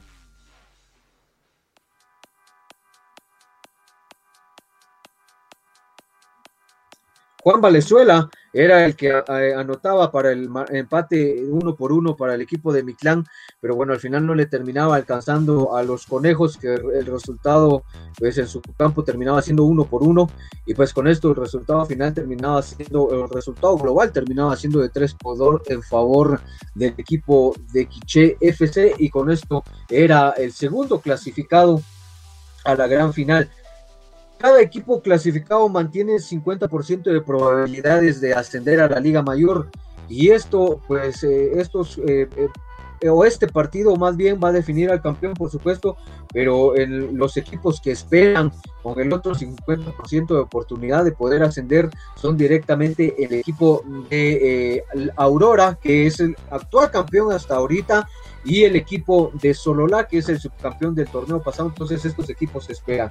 La final se va a jugar de esta manera. El, partido de ida va a ser el día jueves 6 de mayo a las 11 horas en el estadio José Luis Ibarra. Eh, la nueva Concepción recibirá al equipo de Quiché y luego el otro partido va a ser el día domingo, el partido de vuelta en el Estadio Municipal de Santa Cruz de Quiché, esto a las 8 horas, 8 pm, 8 de la noche, el día domingo 9 de mayo, el equipo de Quiché va a recibir al equipo de la Nueva Concepción. Y cosas importantes que hay que mencionar, eh, la primera división en su asamblea del día de hoy decidieron que en ambos partidos va a poder existir afluencia de aficionados. Esto pues para poderle dar más alegría, por supuesto siguiendo todos los lineamientos por parte del de, Ministerio de Salud y por supuesto bajo un estricto orden y organización por parte de ambos clubes pues así es como van a disputar. Mencionaba, estos dos equipos luego pues de ver quién es el campeón y el subcampeón van a decidir con los otros equipos que esperan, tanto Aurora como el equipo de Sololá para ver quiénes son los dos eh, equipos que van al final, al final a, ascender a la Liga Mayor del fútbol, fútbol guatemalteco. Bueno, entonces con esto eh, terminamos eh, la fase de lo que es el fútbol guatemalteco. Me parece, vamos directamente a la pausa. Y al regresar tenemos lo que sucedió en la UEFA Champions League y por supuesto en la Liga Española. Quédese con nosotros que ya regresamos.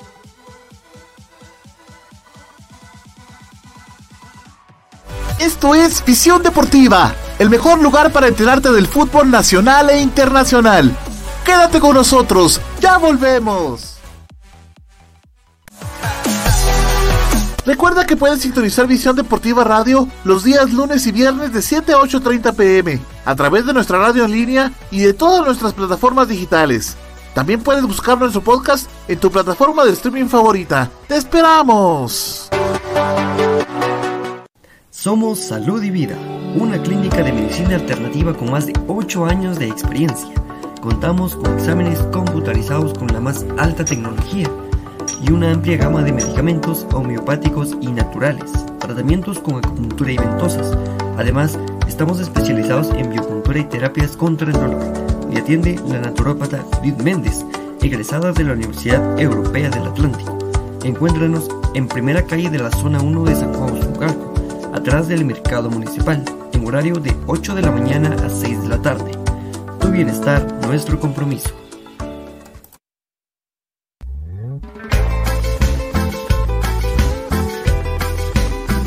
Aficionado super chivo. Para enterarte del acontecer del equipo de tus amores, el Shelahu Mario Camposeco. No te puedes perder Visión Chiva. El rinconcito de los super chivos. El segmento de Visión Deportiva Radio dedicado al cinco veces campeón nacional. A los apasionados de la luna de plata. A todos los lanudos de corazón. Escucha Visión Chiva los días lunes y viernes de 7 a 8 de la noche en Visión Deportiva Radio. A través de tu plataforma digital favorita.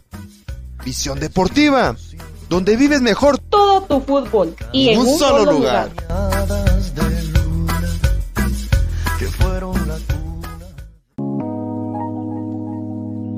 Sabemos que en estos momentos lo más importante es cuidar de tu familia y tu mundo digital es el que te ayuda a mantenerte cerca de ellos. Por eso, cuida de los tuyos y deja los problemas con la tecnología en manos de Global Tech, que te ofrece reparación y mantenimiento de todo tipo de computadoras, tablets y celulares, venta de repuestos y accesorios, películas, programas y sistemas operativos, música, audiolibros, libros digitales y cursos en línea venta de cuentas de Netflix, Amazon Prime, Spotify Premium y también contamos con asesoría técnica y diplomados para que sigas en formación y la realización de spots publicitarios en audio y video y todo lo relacionado a diseño gráfico y publicidad. Búscanos en Facebook como www.facebook.com diagonal Global Tech o llámanos o escríbenos en WhatsApp al 4444 9810. Global Tech, soluciones tecnológicas digitales a tu alcance. Semanas tienes una cita con el fútbol. Visión Deportiva Radio es un programa de fútbol diferente, con noticias, análisis, estadísticas, entrevistas, comentarios, historia y un poco de buen humor. Los ingredientes perfectos para enterarte del fútbol que tanto te apasiona. Esto, por supuesto, de la mano de expertos comunicadores periodistas del medio futbolístico. Sintoniza Visión Deportiva Radio los días lunes y viernes a partir de las 7 pm en tu plataforma digital favorita. Síguenos en redes sociales como Visión Deportiva Oficial y empieza a vivir todo tu fútbol en un solo lugar.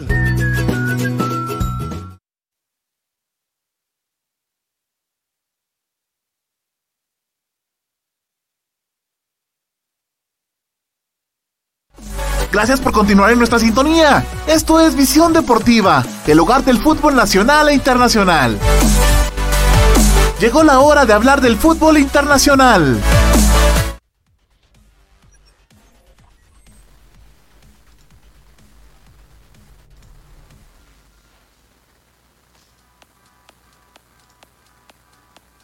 Adiós amigos, así que eh, gracias por la sintonía. Nuevamente vamos a ir directamente con el fútbol, solamente que ahora que en el ámbito internacional.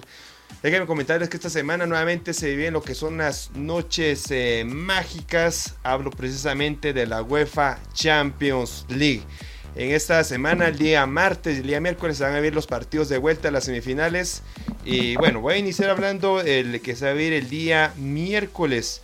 Déjenme decirles que el día de miércoles había un gran partido de, lo que es la Champions League. Y estoy hablando precisamente del partido del Chelsea contra el Real Madrid. Este, este gran encuentro Este gran encuentro, por supuesto, es donde el equipo del Real Madrid va con lo que es una desventaja porque en el, jugando el, partido de local le anotaron lo que fue una anotación y terminó empatando 1-1 con el conjunto de Chelsea. Para este partido déjenme contarles que ya regresan eh, jugadores como lo que es Sergio Ramos que estuvo bastante fuera de lo que son los terrenos de juego precisamente bajo la, dirección de Zinedine Zidane y también de Ferland Mendy el lateral izquierdo francés que también en determinado momento, lastimosamente para el equipo merengue, también salió lesionado y estaba eh, demasiado delicada lo que era parte defensiva del equipo merengue. Pero para este próximo miércoles ya lo tendrán nuevamente en su lista, ya lo tendrá a su disposición Zinedine Zidane para que los pueda colocar de lleno en el partido o darle lo que son unos minutos, recordando que estos dos jugadores son desequilibrantes en el once inicial de, de Zinedine Zidane. Lastimosamente de las bajas podemos hablar de Rafael Barán, que precisamente el día de hoy eh, salió un comunicado de parte del equipo de Real Madrid que tuvo una lesión y con lo cual se perderá lo que son de 3 a 4 semanas de acción en los terrenos de juego. Otro que todavía se mantiene en duda, todavía no se sabe hasta el día de hoy, es de Federico Valverde, mediocampista uruguayo ya que anteriormente había salido positivo a COVID-19 y ahora se esperara que eh, una segunda prueba saliera en negativo para que ya fuera convocado para este eh, próximo eh, partido del próximo miércoles, por supuesto. De parte de los Blues del Chelsea, los dirigidos por el, alemán Thomas Tuchel, solamente se encuentra con una baja y es precisamente el croata Mateo Kovacic, este jugador que ya tiene prácticamente lo que son dos meses estar fuera de las canchas para el equipo del Chelsea. Entonces, por lo cual no va a sentir demasiado esta, esta ausencia del mediocampista croata, porque ya Thomas Tuchel ha tomado lo que son sus diferentes decisiones para ver quién puede colocar en el terreno de juego. Este partido será el próximo miércoles a la 1 de la tarde en el estadio Stamford Bridge. Y vuelvo a repetir, el que lleva la ventaja para este encuentro es el equipo del Chelsea. Otro dato interesante antes de, pasar con el otro encuentro es que el Chelsea en la, en la, liga doméstica viene a ganarle dos goles a cero a Fulham. Y pues por ahí está reteniendo lo que es la cuarta posición, lo cual le da la clasificación a la próxima Champions League.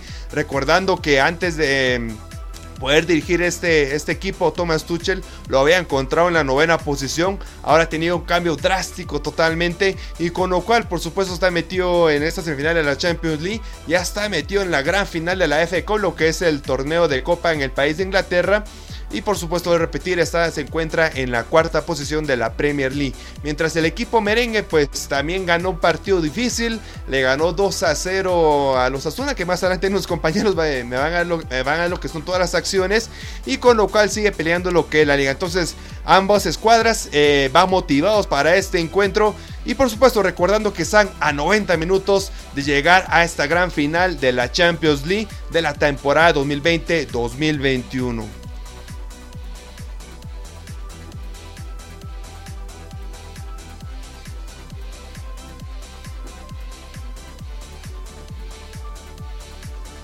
Bueno, ya todavía con esto, pues eh, vamos directamente al próximo encuentro. Y el próximo encuentro es el que se va a vivir el día de mañana. Día de mañana, martes. Eh, se recordarán que este, este partido eh, se esperaba, pero que se jugara en una final. Pero anticipadamente es una, una semifinal de la, de la Champions League. Gerardo, donde el Manchester City se enfrenta al PSG. Sí, por supuesto, uno de los partidos, bueno, estos partidos me parece que todos son interesantes, pero no sé cómo lo ven ustedes. Quizá eh, yo veo un poco más eh, decidido este eh, por lo que el Manchester City consiguió en Francia entonces me parece que por ahí se podía inclinar un poco la balanza para ellos.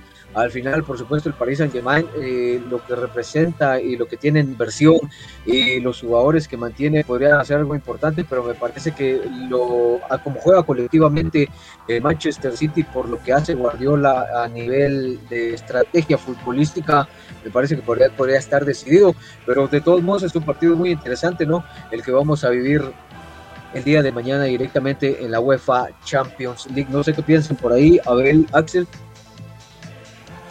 Pues te comento, Gerardo, eh, es un partido eh, muy interesante, eh, definitivamente nadie se lo quiere perder porque la, la calidad que tienen las dos escuadras, ¿no? Entonces, eh, va a ser muy vistoso y me llama la atención el PSG de intentar remontar el partido dos goles contra uno que perdió eh, en casa contra el City, pero este, en esta ocasión tocará defenderlo sin su figura eh, Kylian Mbappé, pues que eh, está en duda todavía si estará de baja el técnico del PSG. actualmente los, lo convoca para el partido, pero todavía está en duda su físico de acuerdo de una, una, breve, una leve lesión que, que tiene en el tobillo, me parece. Sí, creo que al final, eh, pues por ahí también especulaban que puede ser estrategia, porque después en las redes sociales de Kylian se le veía en, el entrenamiento, no se le veían las fotos totales con el equipo, pero entonces puede ser un poco de estrategia. Pero también creo que el París, eh, como les comentaba yo en el, resumen de la, vez pasada, que no lo podemos dar por muerto. Les comento rápidamente, eh, el París en, en Champions esta temporada, en sus visitas a los estadios importantes, digámoslo así, pues se va de Old Trafford ante el Manchester United por, un marcador de 1 a 3, ganándole ahí a, a los Diablos Rojos. Luego en otro estadio importante, pues en el Barcelona consigue una victoria de 1 por 4 a favor de los parisinos y luego en, el estadio del Bayern Múnich consigue una victoria de 3 por 2 que creo que cualquiera de estos resultados pues le convendría al París. Al final no es las mismas instancias sino es el mismo rival, pero creo que es un dato importante al final para, para este cuadro de, del París que al final puede que Kylian, puede que no esté, pero creo que tiene la suficiente eh, capacidad de plantilla como para poder dar batalla a un a un dado caso que, el delantero francés no logre recuperar. Les hago una pregunta, compañeros. Eh, ¿Cuál sería su pronóstico para la final? ¿Quién de, quién de los equipos pasa a esta, esta final de la Champions League? Empecemos con la eliminatoria del que sale el día de mañana. City contra el PSG. ¿Quién sale victorioso en esta eliminatoria? Yo me voy por el City. Eh, yo considero que por los resultados que ha manejado el París de visita, eh, me inclino por el París. Y de igual manera, Axel, me voy con el París, no hay que darlo por muerto y pues en los partidos de visita ha dado siempre eh, una buena cara. Dependen del hambre que tenga el jugador Neymar, si estará Kylian Mbappé, que serán elementos muy importantes, pero eh, también tiene un elemento que se llama Keylor Navas y pues es el arquero indiscutible que le dio las tres Champions al Madrid, ¿no? Entonces me parece que es un elemento, un elemento eh, muy importante, los metió en la final anteriormente y pues vuelve a estar en una instancia de semifinales y pues para mí eh, la delantera y el gran arquero que tiene el PSG los puede meter en la final. 2 a 1 se van a tiempo seco. Está bien, hasta el marcador se, se atreve a decir ahí, Abelito. Con la otra llave, que es eh, Chelsea contra el Real Madrid, ¿cuál es su pronóstico? Yo me voy a decantar en esta ocasión por el Chelsea porque me parece que saca un buen resultado en el Di Stéfano y el Madrid llega muy mermado y me parece que esas ausencias le van a pesar al equipo de Zidane. Sí, dejando un poco los colores de lado ahí, pienso que también eh, en este caso eh, no concuerdo con Gerardo, sino al final el, gol que, consigue Chelsea en, en, Valdeveas, pues al final no, no va a incidir mucho, no creo que el Madrid se vaya sin marcar, entonces por ahí puede, puede haber una ventaja extra porque visita, digamos, entonces tendrá chance de marcar un poquito más, entonces me decanto por el, por el Real. Eh, de igual manera que el anterior, eh, también estoy de acuerdo contigo, Axel. el conjunto merengue empató 1-1, pero no se puede dar por muerto el Madrid. Al final de cuentas, el Madrid. No menospreciar también el conjunto inglés, que también es un equipo muy fuerte. Pero eh, es una final, la, la verdad es una final. Y no considero que ningún equipo lleve ventaja. Porque para mí eso es una final, es un duelo a muerte que tendrán esas dos escuadras pero el Real Madrid es el que le pone más corazón, por decirlo así. Siempre es el que uno de los clubes que más ha, trabajado en esto y pues ha hecho una campaña muy buena a pesar de todas sus bajas. Sí, efectivamente, concuerdo con mi compañero Gerardo también, las bajas pueden afectarlo, pero al final de cuentas, pues eh, tienen un gran equipo y pues por una mínima creo que se van a llevar la, la victoria. Sí, bueno, yo, yo considero que la final va a ser eh, Real Madrid-PSG. PSG pues tiene las armas para poder remontar lo que es el resultado. Si se para de una mejor eh, forma tácticamente eh, lo que es el señor Pochettino.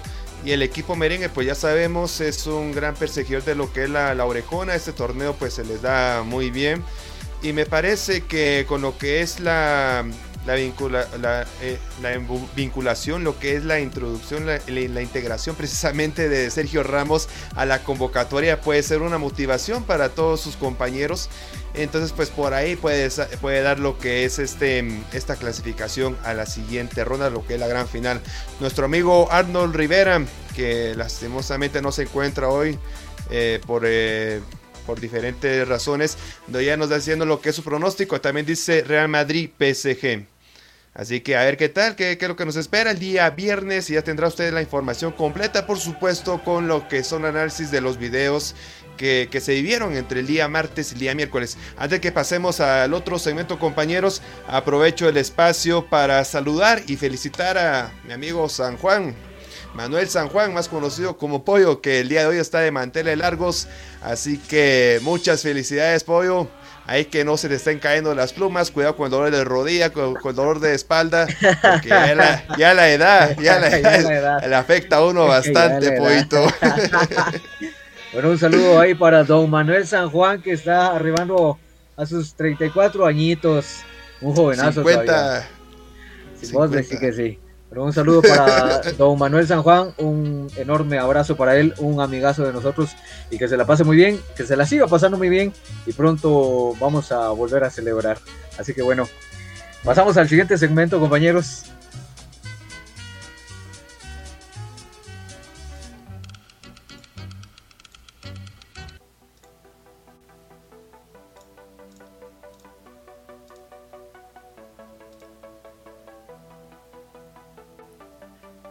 Bueno, pues vamos a hablar un poquito del encuentro que, que, les llevamos aquí por Visión Deportiva. El día sábado a la una de la tarde, Real Madrid recibía en Valdebebas. Ahí antes un saludo al amigo Ángel Álvarez que nos manda saludos. Eh, pues como decía, continuamos. El cuadro merengue pues presentó una alineación un poco rara en cuestión a, al medio campo, pues le dio descanso a sus jugadores estrellas. En este sentido hablamos del jugador Tony Cross y el jugador Luka Modric. Y presentaba a dos jovencitos de la cantera merengue, perdón, en el cual, pues como comentaba Gerardo al principio cuando hablábamos del tema de Shelahu, creo que no desentonan a pesar de la, de la corta edad. Creo que el Madrid al final siempre se había decantado o, o en sus últimos años por la contratación de jugadores estrellas o top pero también le hemos visto en los últimos años invertir en, jugadores promesas y creo que en la cantera lo hicieron de igual manera. El partido se complicaba un poquito hasta que al final, a través de Eder Militao, después de varias jugadas que veíamos durante la transmisión y varias insistencias del jugador brasileño, eh, lograba su primer gol en liga. Y luego, después de una jugada eh, un poco rara ahí a través de un gran pase, una gran filtración de, del gato Karim Benzema, pues el jugador Carlos Enrique Casimero, eh, pues ahí trata de parar el balón o, o contenerlo y, y, pone el 2 a 0. Así el cuadro merengue solventa su encuentro y termina ganando 2 por 0.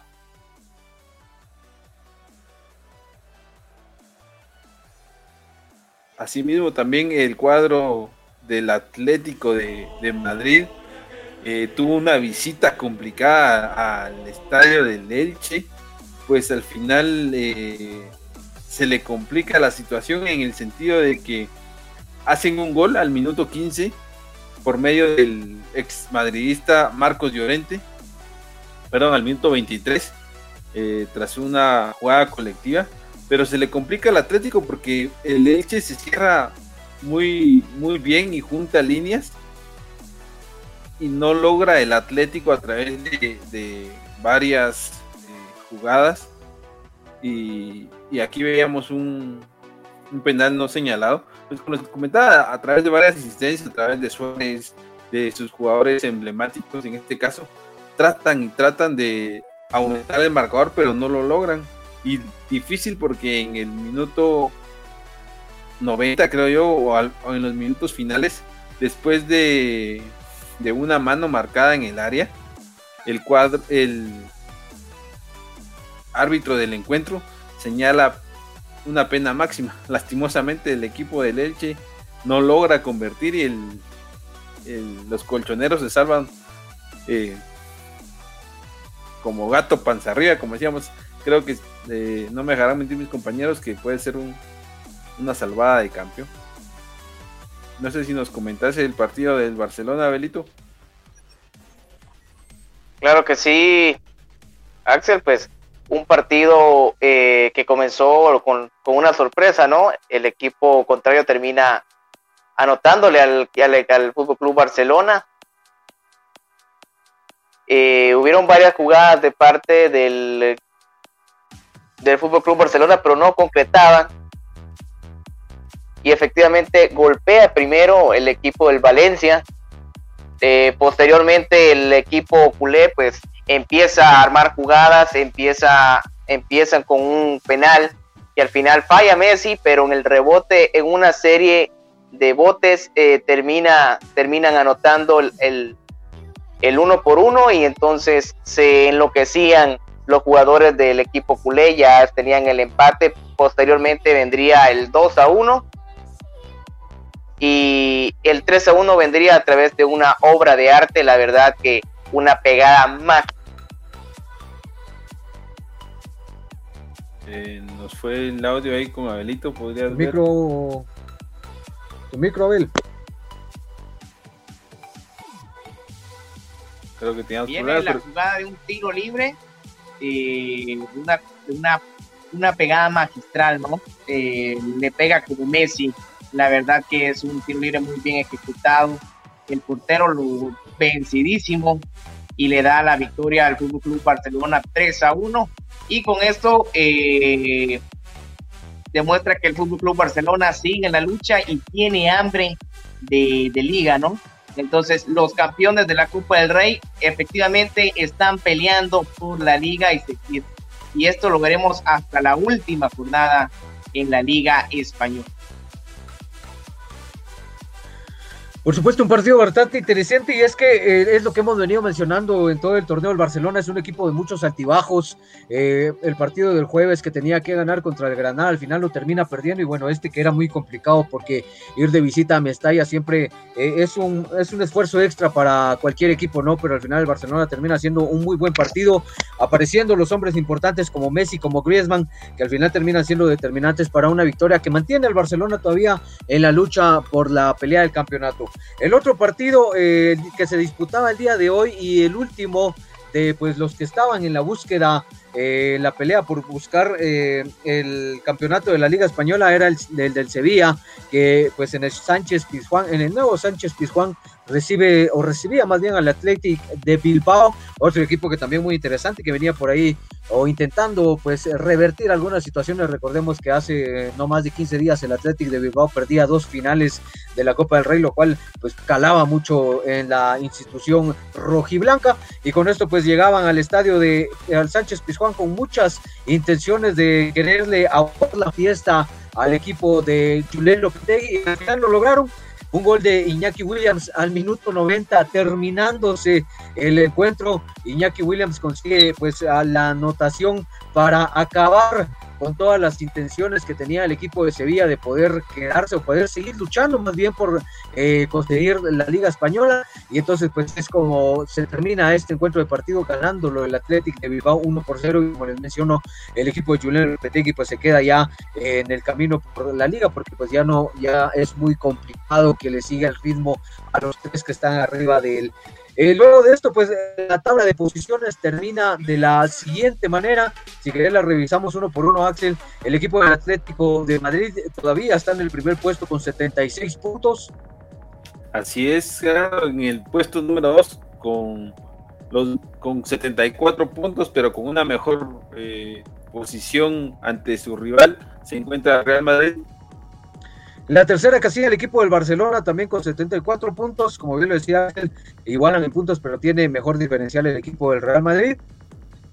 Y por último, el Sevilla, como bien lo decíamos, eh, creo que hoy se cae de la liga, se cae de la lucha ahí porque ya eh, está a seis puntos de líder y se quedan y quedan solo 12 puntos por jugar, entonces creo que hoy se cae el Sevilla de la liga, pues gran temporada, como lo hablábamos la, vez pasada, es la primera vez que el Sevilla consigue tantos puntos y creo que se despegan estos cuatro de, sus demás eh, perseguidores, digámoslo así, desde hace rato estos equipos están clasificados a Champions y pues gran temporada para el Sevilla de Julian Lopetegui.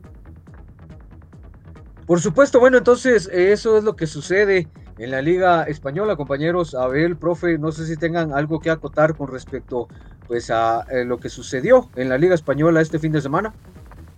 Pues efectivamente, Gerardo. dele, maestro. Dale. Dale, dale. Bueno, efectivamente, eh, una liga española que está muy reñida desde hace mucho tiempo. Eh, el equipo Sevilla se lamenta la pérdida de, de hoy contra el Atlético por la, por la increíble liga que estaba haciendo, por todo el trabajo que tenían hasta el momento, eh, se alejan de la, se alejan del primer lugar. Yo creo que sin ver ya los, uh, los colores, eh, el, Atlético, el Atlético de Madrid es el rival que está más cerca de ganar la liga y pues el, conjunto del Real Madrid y el Fútbol Club Barcelona ya dependen de los resultados del Atlético de Madrid pero no olvidando que hay una jornada eh, este fin de semana que puede ser la clave para la liga. En estas instancias eh, de la liga, todos los partidos que restan ya son finales, entonces ya perder en esta, en esta etapa ya es garrafal para los equipos. Entonces, eh, en, este, en este duelo, el Atlético Madrid versus el Fútbol Club Barcelona, pues va a ser la clave y definirá la liga, me parece. Eh, sí, eh, Abelito, sí, concuerdo con tu comentario respecto a lo que es esta jornada, va a ser la trascendental, donde va a definirse lo que es el campeón. Solamente hay que resaltar un punto en la tabla de posiciones es que precisamente que por eh, la, diferencia de los puestos entre el Real Madrid y el Barcelona es eh, por los duelos directos, recordando que el equipo merengue ganó los dos clásicos, tanto en el Camp como en lo que es en el Alfredo Di Stéfano. Entonces por esta razón es que el equipo merengue ahora se encuentra en la posición eh, de arriba. Y bueno, ahora se vendrán eh, lo que son duelos difíciles para, los tres equipos que están eh, en, la cima de la tabla de posiciones. Y nuevamente se repite lo que es el panorama del equipo merengue que en esta semana eh, puede luchar todavía lo que es por algún título en la temporada o puede quedar eliminado de, de las dos que aún está participando, ¿verdad? Así como sucedió cuando tuvo el clásico en los cuartos de final contra Liverpool. Eh, lo tuve en medio precisamente y ahora tendrá lo que es un gran duelo contra Sevilla y por supuesto el partido el miércoles contra el Chelsea. Entonces, eh, bueno, a ver qué es lo que pasa y por supuesto esto vamos a analizarlo eh, más profundamente el día viernes. Por supuesto, bueno, entonces es así como llegamos al final de la información de la Liga Española y también llegamos a la conclusión de esta visión deportiva del 3 de mayo de 2021, este lunes 3 de mayo. Así de que me parece que nos vamos a ir despidiendo, compañeros, no sin antes quererle agradecer a todos pues, los que nos acompañan en cada programa, en cada transmisión, acá en Visión Deportiva, por supuesto, eh, no me resta más que agradecerles y recordarles que eh, pues por nos puede seguir en todas nuestras redes sociales, en todas nuestras plataformas de redes sociales como Visión Deportiva en Twitter, estamos como B de Fútbol, en Facebook como Visión Deportiva, en Instagram también estamos como Visión Deportiva. El día miércoles tenemos un encuentro bastante interesante acá, el, eh, encuentro entre Sacachispas contra Comunicaciones por los cuales la Liga Nacional de Fútbol no puede perder, así que nos vamos a. Muchas gracias, Abel, con nosotros, feliz noche Abel. Buenas noches, Gerardo, y también para los compañeros que estuvieron compartiendo con nosotros y pues también a toda la gente linda que nos estuvo siempre sintonizando. Tenga eh, un buen inicio de semana. Gracias entonces a Abel Peña, que pues es miembro de Visión Deportiva. También por ahí gracias a otro miembro de esta familia Visión Deportiva. Feliz noche, Axel. Feliz noche, Gerardo, y feliz noche a todas las personas que se quedaron con nosotros a través de las diferentes redes sociales de Visión Deportiva. Los esperamos el, día miércoles con la transmisión del partido entre Zacachispas y Comunicaciones, que va a ser muy importante que usted nos acompañe en este final del torneo. Y como les decía, los esperamos también el próximo viernes. Gracias por quedarse nuevamente con nosotros. Feliz noche, compañeros. Feliz noche, Axel. Muchas gracias. Y bueno, de último, pero como siempre, no menos importante, el jefe, el profesor Osvaldo Valdés. Feliz noche, profe. Feliz noche, Gerardo. Solamente agradecerle a usted, amigo televidente, por la fina sintonía que tuvo el día de hoy. Recuerde que usted es el principal protagonista de todas las emisiones de Radiovisión Deportiva y, por supuesto, invitándolo ya para los próximos días. Ya eh, mis amigos ya dijeron qué eventos tendremos para que esté al pendiente en todas nuestras redes sociales. Feliz noche y que tenga una buena semana.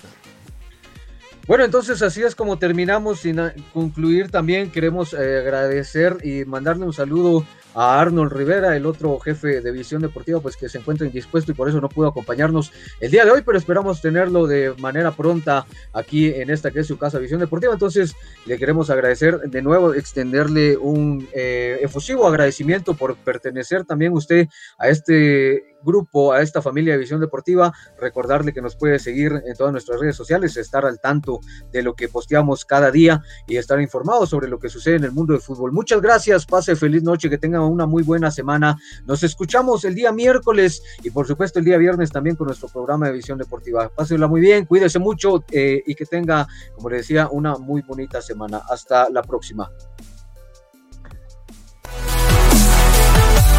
Gracias por haber estado con nosotros en una edición más de Visión Deportiva Radio. Recuerda seguir informado a través de nuestras redes sociales buscándonos en Facebook, Instagram y Tumblr como Visión Deportiva Oficial y en Twitter como Vende Fútbol. ¡Hasta la próxima! Visión Deportiva es producido por Global Production de Global Group Guatemala. Todos los derechos reservados.